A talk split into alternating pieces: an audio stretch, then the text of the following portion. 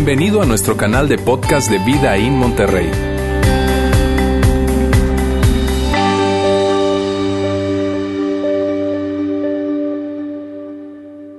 Bien amigos, estamos en el final de nuestra serie, volver a empezar, estamos ya en la última parte. Y mira, básicamente esta serie ha hablado de algo muy, pero muy sencillo. De hecho, el subtítulo de la serie nos dice todo, y lo vamos a colocar aquí en pantalla, es cómo asegurarnos que la próxima vez no sea como la última vez. ¿Cómo podemos hacer para asegurarnos que la próxima vez no sea como la última vez, incluso que sea mucho mejor? Y, la realidad es que, mira, eh, eh, trata acerca de todo este asunto de que en diferentes áreas de tu vida, en las finanzas, en tus relaciones, en tu matrimonio, con el novio, con la novia, en la escuela, probablemente hay situaciones en tu vida en las cuales tú te encuentras que tienes que volver a empezar. Entonces, ¿qué hacemos con eso? Y durante las últimas semanas hemos venido hablando acerca de qué podemos hacer para asegurarnos que la siguiente vez sea mucho mejor.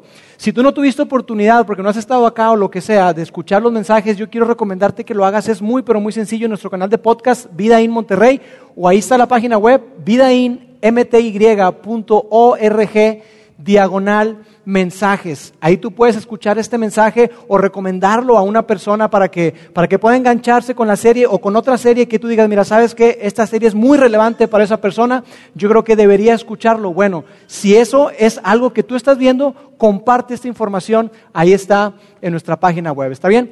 Hoy que estamos terminando, hoy que estamos cerrando nuestra serie, yo quisiera que, que abordáramos algo o que reforzáramos algo que hemos dicho a lo largo de la serie, es lo siguiente, es que tú y yo tenemos una tendencia.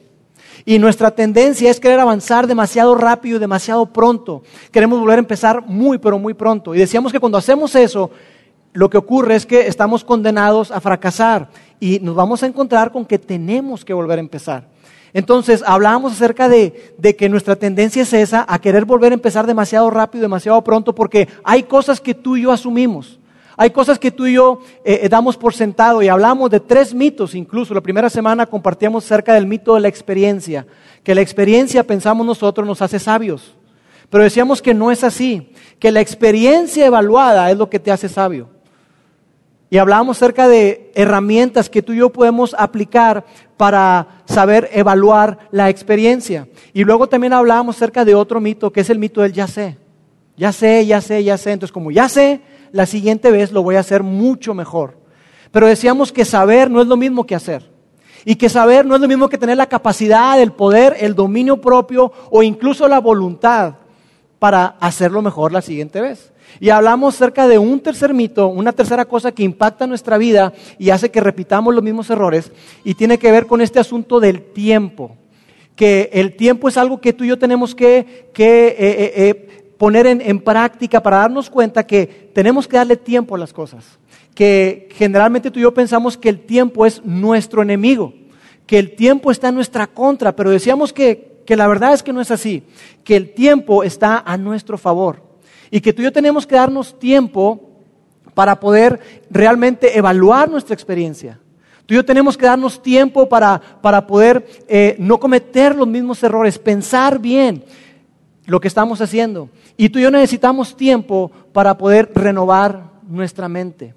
Entonces, durante las semanas anteriores hemos hablado acerca de todo eso y hemos hablado acerca de tres cosas, tres herramientas que tú y yo podemos aplicar en nuestra vida, tres cosas que tenemos que hacer para asegurarnos que la próxima vez sea mucho mejor.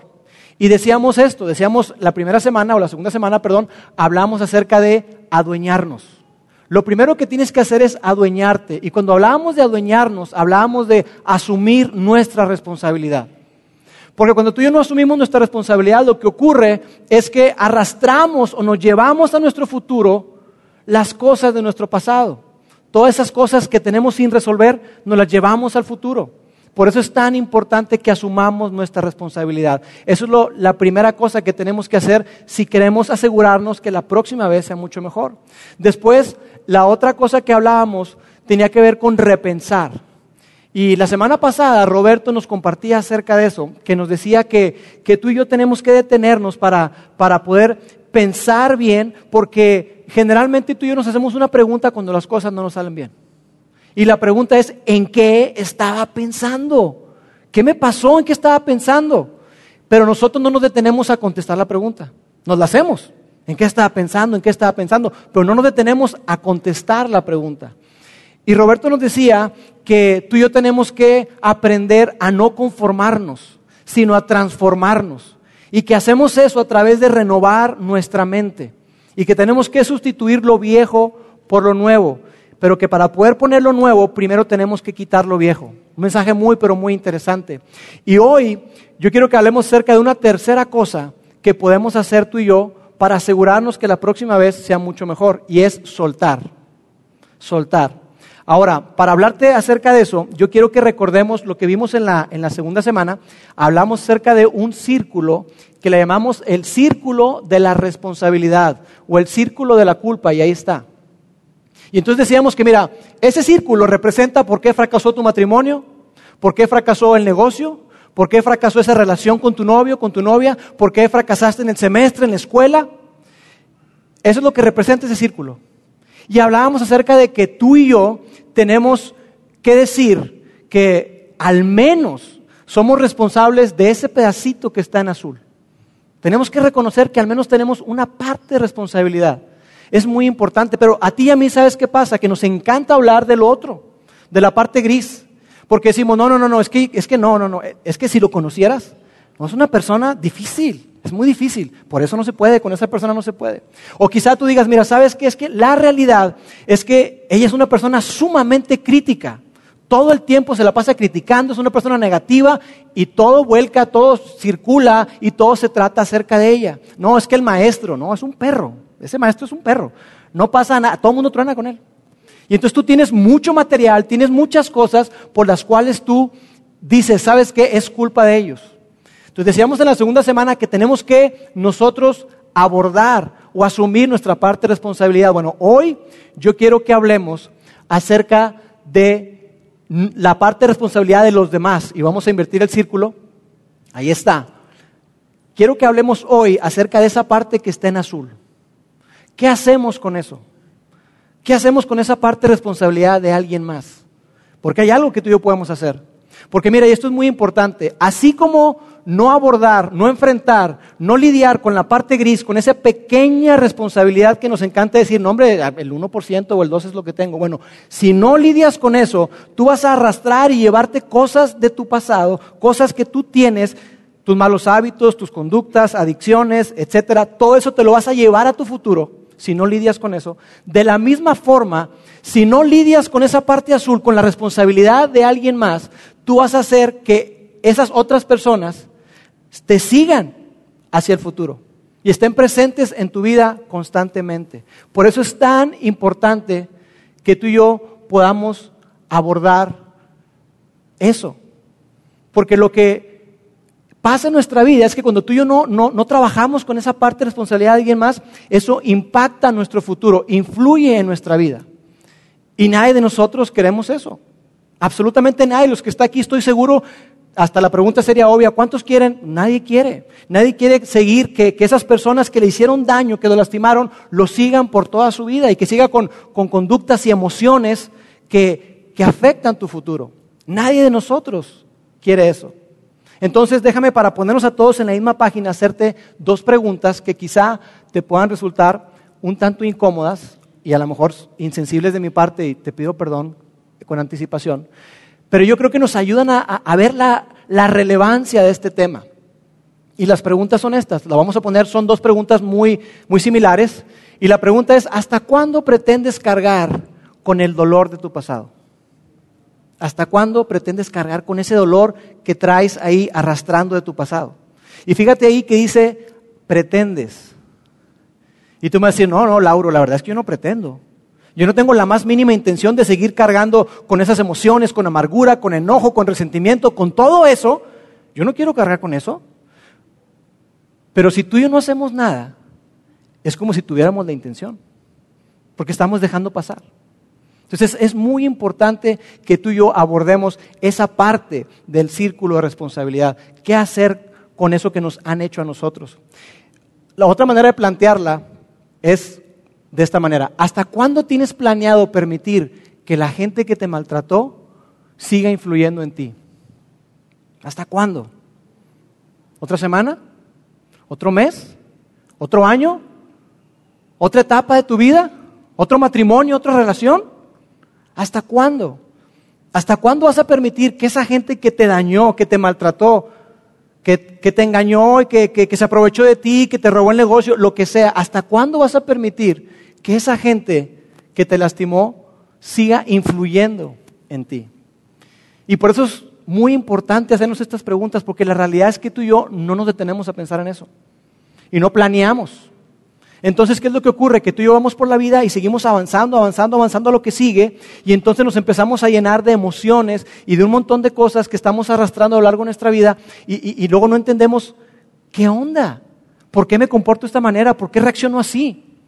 Es porque esa gente que nos dañó en el pasado sigue influyendo hoy en nuestro presente. Te quiero hacer otra pregunta. ¿Conoces a personas que, que son admirables, personas que parece que tienen su vida resuelta, que su matrimonio está súper bien, que sus finanzas están en orden, que la relación con sus hijos espectacular, que la relación en su negocio, todo está bien. ¿Conoces gente así? Yo sí. Seguramente tú conoces personas así.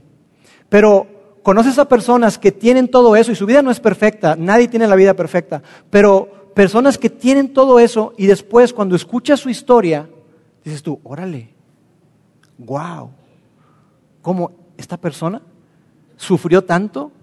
¿Esa persona la maltrataron? ¿Esa persona la, abandonaron sus papás?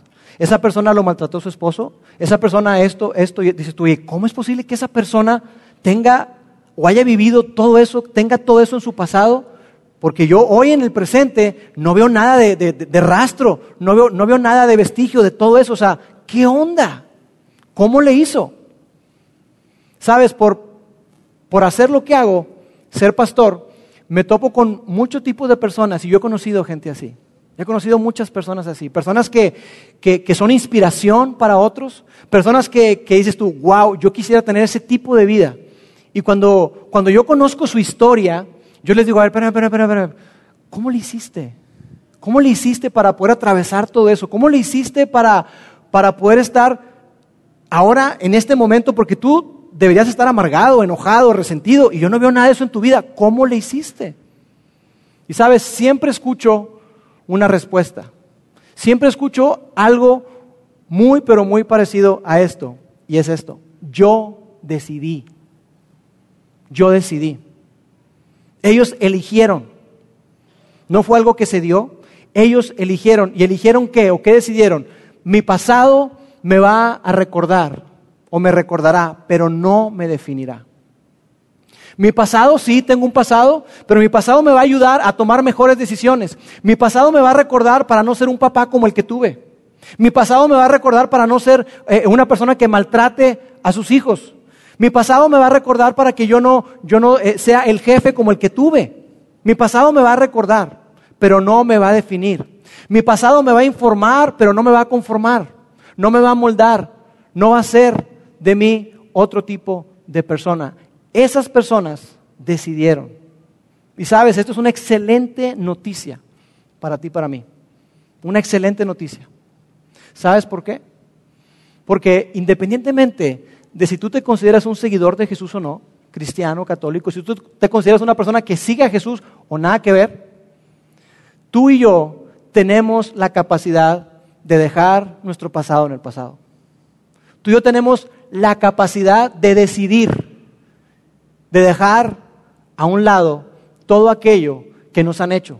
Tú y yo tenemos la capacidad de que esas personas que nos dañaron tanto en el pasado no nos sigan al futuro.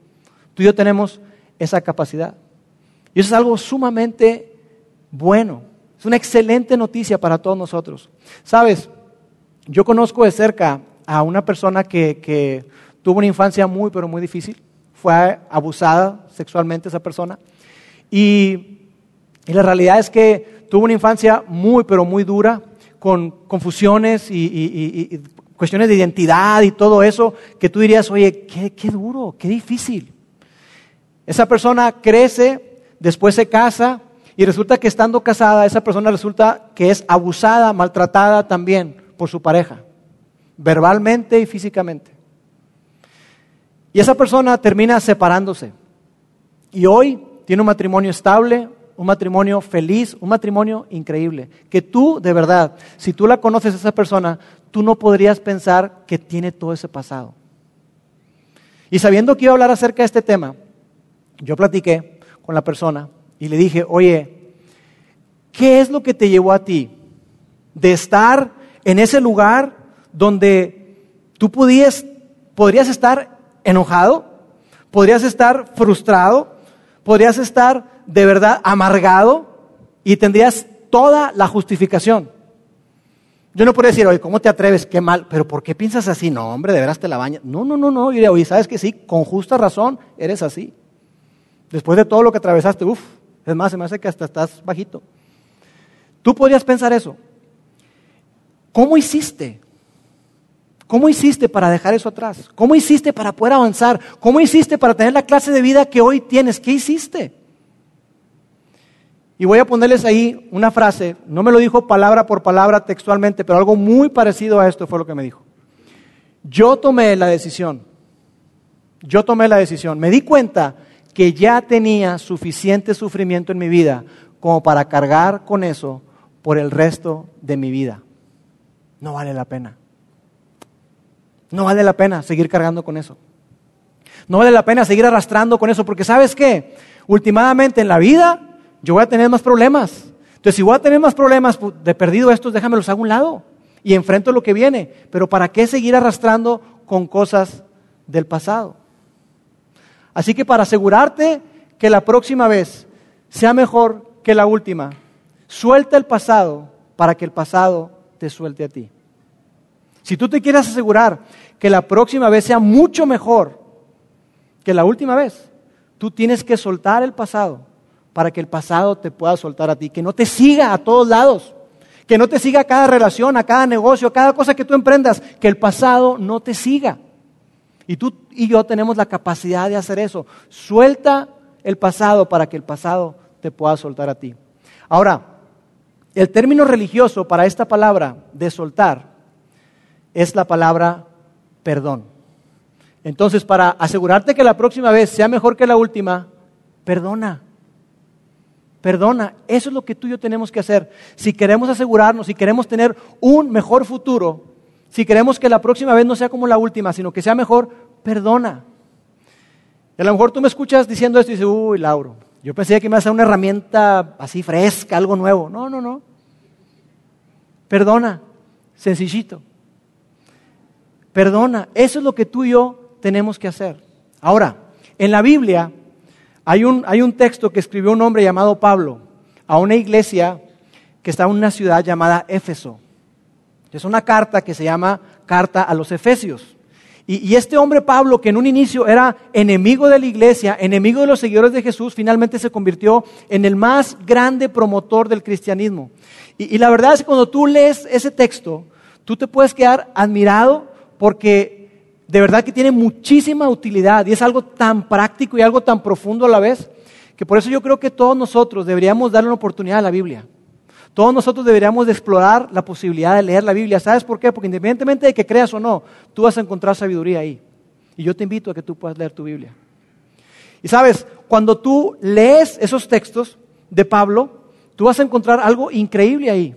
Porque Pablo nos habla acerca del perdón.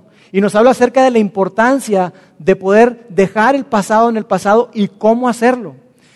Y es algo tan profundo, te decía a la vez, que por eso yo creo, en parte, para mí al menos, que por eso es que estos textos son inspirados por Dios. Porque no hay manera de que alguien pueda tener ese razonamiento tan amplio, tan profundo, a menos de que esté conectado con Dios. Yo creo firmemente eso. Y Pablo, hablando acerca de todo este asunto del perdón y todo este asunto de qué podemos hacer para volver a empezar, de mejor manera, él aborda ese tema y vamos a ver qué es lo que dice. Dice, enójense, pero no pequen. Y ahí hay dos mandatos, enojarse y pecar. A lo cual, no pecar, perdón, a lo cual muchos de ustedes, sin saberlo quizá, han estado aplicando la Biblia. Porque ustedes se enojan. Son muy obedientes. Son buenos para enojarse. Aplican la Biblia, felicidades. Pero habla ahí y dice, sabes que sí está bien, enójate. Hay un lugar para el enojo. ¿Y qué nos enoja a ti y a mí? A ti y a mí nos enoja cuando la gente no, no cumple. Cuando la gente no, no cumple lo que promete, cuando la gente traiciona, cuando la gente abandona, cuando la gente cambia, cuando la gente... Hay muchas cosas que nos pueden hacer enojar a ti y a mí. Pero Pablo dice, hey, no pequen. Y luego dice, no permitan que el enojo les dure hasta la puesta del sol. Porque quizá tú dices, oye, pero Pablo, ¿cómo que enójate pero no peques? Pues ahí está, hey, no permitas, y por eso puse en amarillo la palabra permitan, que el enojo les dure hasta la puesta del sol. ¿Y sabes por qué dice permitan y lo puse en amarillo? Porque eso habla de que hay algo que tú puedes hacer. Tú puedes permitir que el enojo te domine, que la emoción esté ahí presente y que destruya y que salga lo que tenga que salir. Tú puedes permitir eso. O puede ser que no lo permitas. Entonces Pablo dice, hey, no permitan que el enojo les dure hasta la puesta del sol. En otras palabras, Pablo está diciendo, hey, ¿hasta cuándo? ¿Hasta cuándo vas a permitir que el enojo te domine? No permitas que el enojo te domine, porque mira, la realidad es que tú y yo sabemos que hay cosas que, que por las cuales tú y yo nos enojamos y son cosas sin chiste, que se pasan así en un momentito rápido. Que tu esposa dejó la toalla tirada en el suelo, que la pasta de dientes, qué sé yo, tantas cosas, miles de... Eh, cosas que son muy sencillas que dices tú, pues eso se te pasa rápido. Pero hay otras cosas que tú y yo sabemos que no se pasan así nada más, en un día o dos. Pero Pablo dice, hey, enójate, si hay un, hay un lugar, hay un momento para el enojo, pero no, no, no, no peques, no permitas que se ponga el sol bajo tu enojo, no permitas que el enojo te dure hasta la puesta del sol. Entonces la pregunta es, ¿hasta cuándo? Ahí está la pregunta que te hacía, ¿hasta cuándo? ¿Otro día? ¿Otra semana vas a permitir el enojo? ¿Otro año? ¿Otro matrimonio? ¿Hasta cuándo tú y yo vamos a permitir que nos dure el enojo? Y continúa ahí. Y, dice así, no permitan que el enojo les dure hasta la puesta del sol, ni den cabida al diablo. Ahora, cuando habla ahí de dar cabida, es dar lugar, es dar espacio, es dar territorio, es dar oportunidad, es dejar que se instale dejar que se ponga ahí, que ponga su oficina y que ponga su, su haz de cuenta, que se instale ahí y que influye o que influya en ti. Pablo dice, hey, no, no, no, no, no, no hagan eso, no den oportunidad, no dejen que se, que se plante, no dejen que eso ocurra. Y mira, después dice, no den cabida, no den lugar al diablo. Y en el original en griego, cuando generalmente cuando se habla del diablo, la palabra utilizada es Satanás.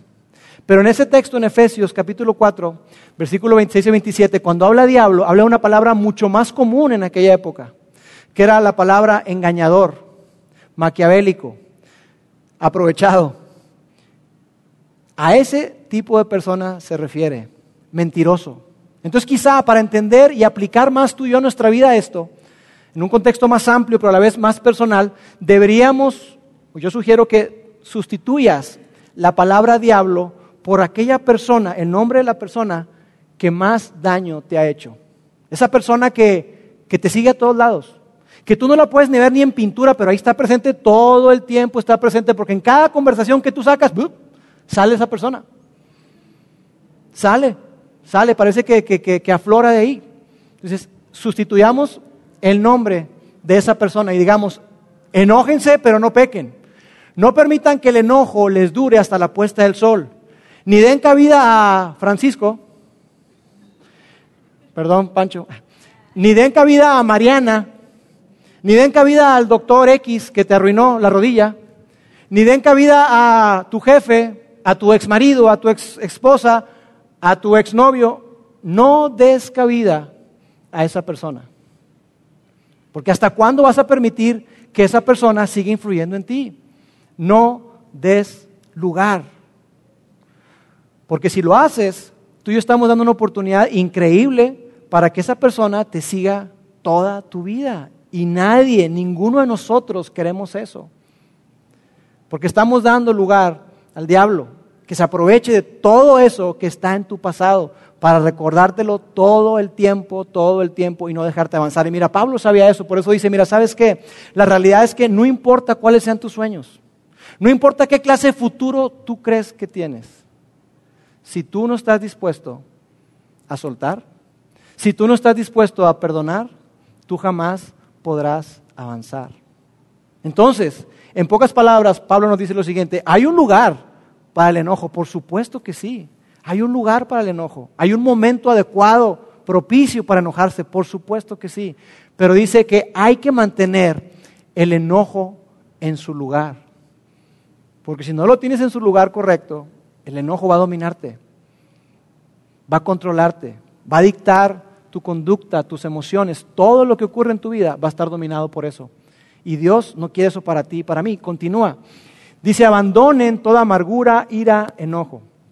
Y mira, cuando dice ahí abandonen, en otra versión, dice desechen, desháganse.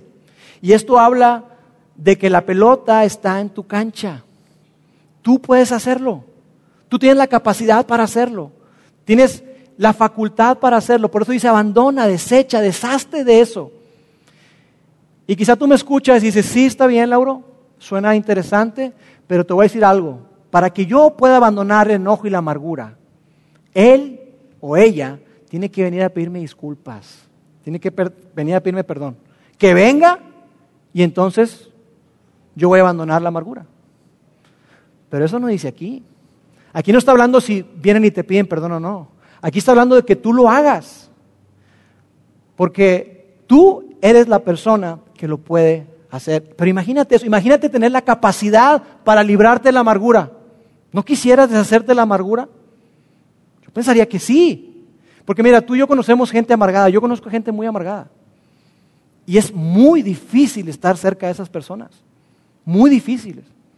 Porque hay gente que ha pasado algo en su pasado, ya pasaron 10, 15, 20, 25 años y siguen atorados ahí.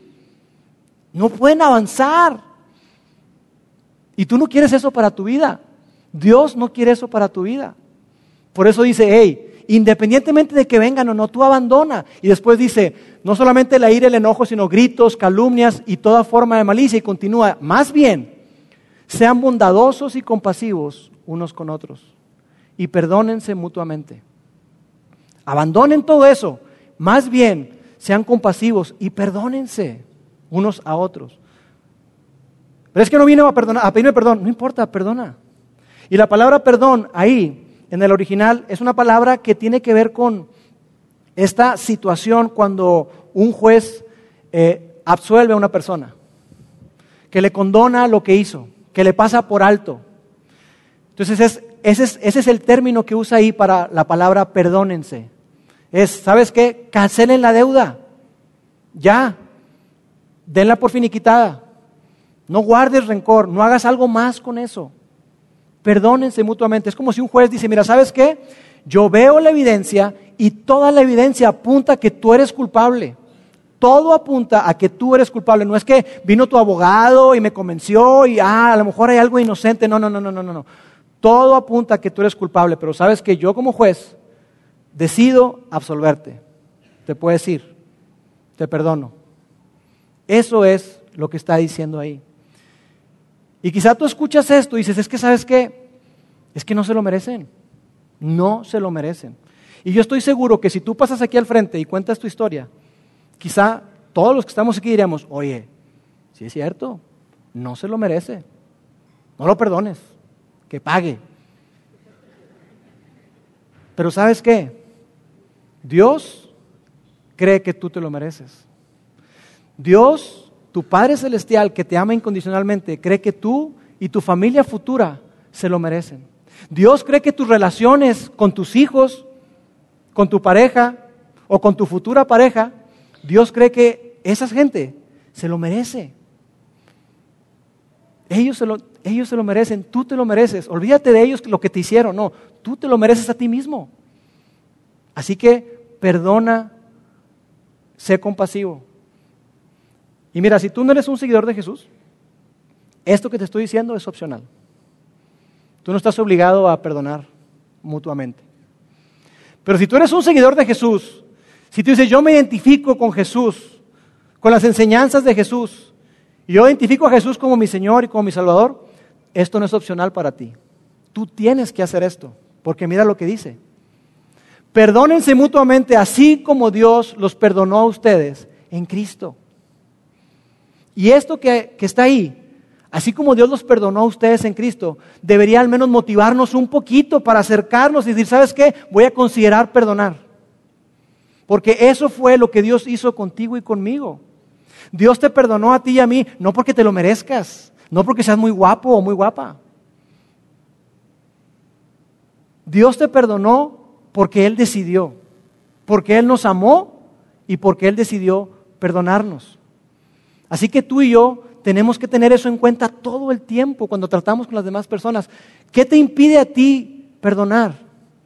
Cuando no perdonas, tú te sientas en la silla de juez y te pones por encima de Dios. ¿Acaso eres más que Dios? Ninguno de nosotros hacemos eso. Ninguno de nosotros somos más que Dios. Y Él dice, hey, Dios te perdonó a ti en Cristo Jesús. Perdona de la misma manera que Él lo hizo. Porque Dios no ve su relación contigo en base a tu pasado. Dios no ve su relación contigo hoy y en el futuro en base a lo que tú has hecho o dejado de hacer, no. Él ve su relación contigo en base a lo que Jesús hizo por ti y por mí. Y en respuesta a eso, tú y yo tenemos que actuar de la misma manera y nos invita a que hagamos lo mismo.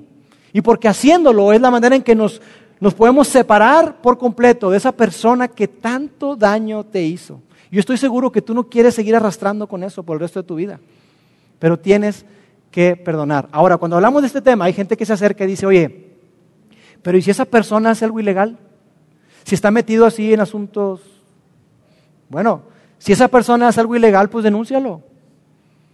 Si esa persona está, es un abusador, pues habrá algo que hacer. Repórtalo.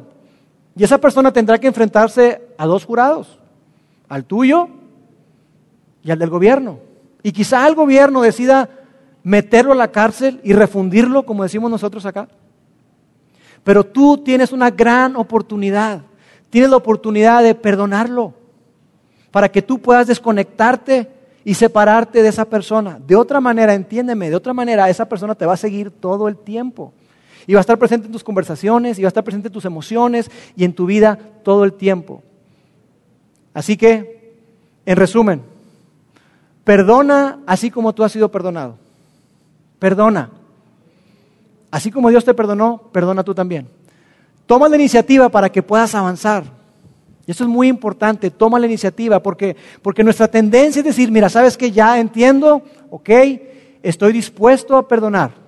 Si Él viene y se acerca a mí, ya voy a tener un corazón para perdonarlo. No, no, no, no, no, eso, eso muy probablemente no va a ocurrir. ¿Sabes por qué? Porque las personas muchas veces hacen algo en contra tuya y a veces no se dan cuenta, muchas otras ocasiones les vale, siguen con su vida y tú te quedaste ahí enganchado con esa persona y ella está feliz de la vida y tú estás ahí atorado y esa persona sigue con su vida. Por otro lado, también sabes qué? que en muchas ocasiones esa persona que tanto daño te ha hecho, tu papá, tu mamá, ese socio que tuviste, tu novio, tu novia, quien sea, muchas ocasiones esa persona que tanto daño te ha hecho ya no está. Ya no está en la ciudad, ya no está en el país, ya no está en el mundo. Entonces no hay nada que tú puedas hacer. Toma la iniciativa. Toma la iniciativa para que puedas avanzar. Y por último, haz una lista de todo lo que te deben. Y esta es la aplicación para esta semana. Hagan una lista de todo lo que esa persona que más te lastimó, haz una lista de todo lo que te debe esa persona. Porque mira, la realidad es que mucha gente dice, mira, es que yo ya intenté, yo ya lo he hecho, Mira, yo ya, ya la verdad es que yo una vez me senté o me hinqué ahí con mi Biblia abierta y hasta busqué versículos que hablaban del perdón y pues no tenía mucho sentido, pero los leí y dije, Dios, yo los perdono, Dios. Y, me siento igual. Me siento igual. Y muchas ocasiones eso es porque tú has perdonado, en forma general. Y Dios quiere que tú perdones en forma específica. Así como en un, en, en un juicio se presentan los cargos contra la persona, y usted fue encontrado culpable de esto, esto, esto, esto y esto, de la misma manera tú y yo tenemos que hacerlo. Entonces, haz una lista de todo eso que tú crees que esa persona te debe. ¿Qué te debe? ¿Qué es lo que te debe esa persona? Y quizá tú digas, ¿sabes qué? Me debe mi infancia. Me robó mi infancia. Me robó, me robó mi inocencia. ¿Sabes qué? Esa persona me robó la oportunidad de estar con mis hijos. Se llevó a mis hijos.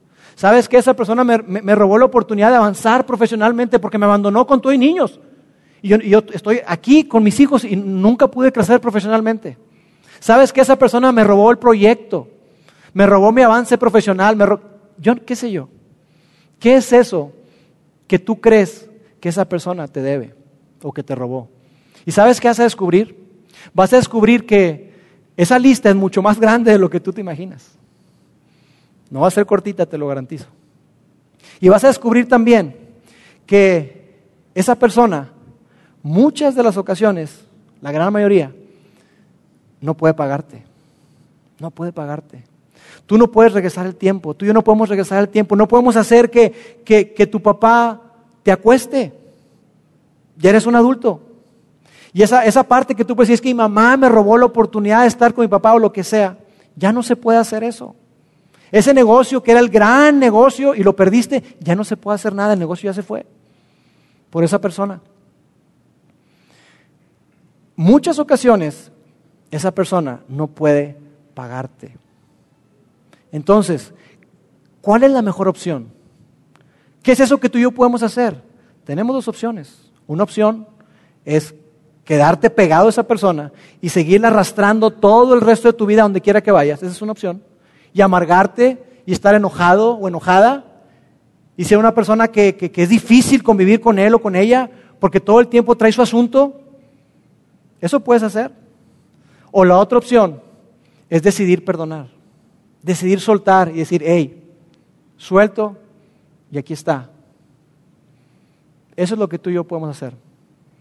La mejor opción, creo yo, es decidir perdonar, siempre, siempre decidir perdonar. Esa persona que más daño te hizo, tú debes decidir, está en tus manos perdonar. Tú lo puedes hacer. Ahora, una palabra de advertencia, y terminamos con esto. Este es el círculo de la responsabilidad. Y yo quiero decirles algo que es muy, pero muy importante. Mientras tú no abordes, enfrentes la parte gris, que es tu parte de responsabilidad, tú no estarás en posición para poder soltar y lidiar con la parte de la responsabilidad de los demás. Por eso es que lo pusimos la semana 2, no ahorita. Primero tienes que lidiar con tu parte y tienes que abordar y asumir tu responsabilidad para después poder trabajar en el resto. Pero la realidad es que nos gusta tanto quedarnos en lo azul que, que decimos, no, no, no, es que mira, esta persona es así, ya está, ya está. Por, la realidad es que no, no- nos cuesta tanto porque esa parte chiquitita, dices tú, es que es tan, es tan poco mi responsabilidad que para qué hablar de eso. Hablemos de lo azul, eso es un chorro. Pero mientras no trabajemos en nuestra parte de responsabilidad, no estaremos en la posición para poder nosotros soltar y perdonar a las demás personas. Pero si lo hacemos, si abordamos nuestra parte de responsabilidad, tú y yo podremos tener la seguridad de que la próxima vez va a ser mucho mejor que la última. Tú y yo podremos saber que el pasado te va a recordar, pero no te va a definir. Que el pasado te va a ayudar a tomar buenas decisiones, sí, y que te va a recordar para que estés mejor informado, pero no te va a conformar. Tú y yo podemos tener una mejor vida, podemos volver a empezar de la mejor manera si aprendemos a perdonar. Así que suelte el pasado para que el pasado te suelte a ti. ¿Está bien? Permíteme orar. Dios, gracias. Gracias, Padre, porque tú nos recuerdas que estamos en la posición donde podemos perdonar, Dios. Gracias, Padre, porque tú nos recuerdas que nosotros hemos sido perdonados a través de Jesús y que es su ejemplo y que es tu amor el que nos invita a perdonar a otros. Padre, yo te quiero pedir para que nos ayudes, que nos des sabiduría para poder decidir en forma correcta. Danos el valor y la fuerza para hacer lo que es mejor, Dios. Y yo te quiero pedir para que muchos de los que estamos acá, que tenemos un pasado difícil, un pasado complicado, que a través de aplicar esto en nuestras vidas, seamos ese tipo de personas que sirvan de referente y de inspiración a otros. Y que cuando se acercan a nosotros y nos preguntan, ¿cómo le hiciste? Que nosotros podamos decir, yo decidí perdonar. Padre, te amamos en el nombre de Jesús. Amén. Gracias por haber escuchado este podcast de Vida en Monterrey. Si deseas escuchar estos mensajes en vivo, te invitamos a que nos acompañes todos los domingos a nuestro auditorio. Para más información sobre nuestra ubicación y horarios, entra a vidainmty.org o síguenos en nuestras redes sociales como Facebook, Twitter e Instagram. Nos vemos la próxima semana.